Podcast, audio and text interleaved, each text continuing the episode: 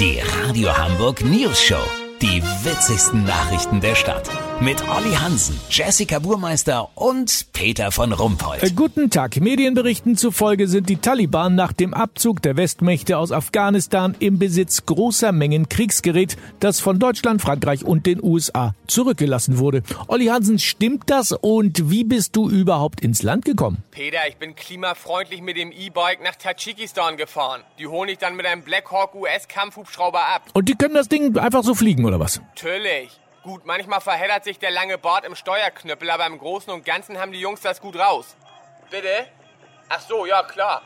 Du, die Manuals, also die Betriebsanleitungen zu den Hubschraubern gab's im Internet zum Download. Das Passwort war schnell geknackt. US Air Force 12345 Raude. Also easier geht's ja nicht, weißt wie ich mein? Also sind die Taliban jetzt wirklich im Besitz von so viel Kriegsgerät? Ja, viel ist natürlich relativ, aber 10.000 Bundeswehrpistolen?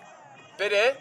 Die sind nicht so gut, aber einem geschenkten Gaul schaut man nicht. Genau. Dazu kommen 76.000 gepanzerte Fahrzeuge und 200 Flugzeuge und Hubschrauber. Im Grunde fühlt es sich an, als wären wir eure Verbündeten, strahlt Achmut bumm. Das hätten wir alles nur mit unserem Drogengeld niemals kaufen können. Du, die haben sich hier tausendmal bei mir bedankt, ist mir richtig unangenehm. Anführer Tuller Hosefuller schießt unentwegt in die Luft. Das ist einfach diese typisch talibanesische Lebensfreude, die wieder zurück ist. Gute Laune pur. Bitte? Atomraketen wären noch gut? Ja, kann ich mal fragen.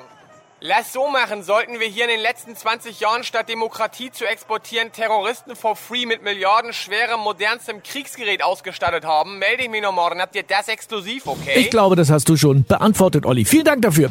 Kurznachrichten mit Jessica Burmeister. Unfassbar. Union lässt Kanzlerkandidaten Armin Laschet einschläfern. Es war besser so. Er habe sich nur noch gequält, so das Statement aus dem Konrad-Adenauer-Haus.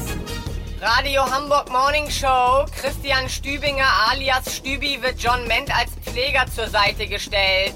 Er wird meinen Rollator warten und mir mit einigen Hygieneartikeln aushelfen, sagte der 84-jährige Ment der Apothekenumschau. Das Wetter. Das Wetter wurde Ihnen präsentiert von In ihr Kopfhörer von Kneif. Zwicken garantiert in jeder Ohrmuschel. Das war's von uns. Wir hören uns morgen wieder. Bleiben Sie doof. Wir sind's schon.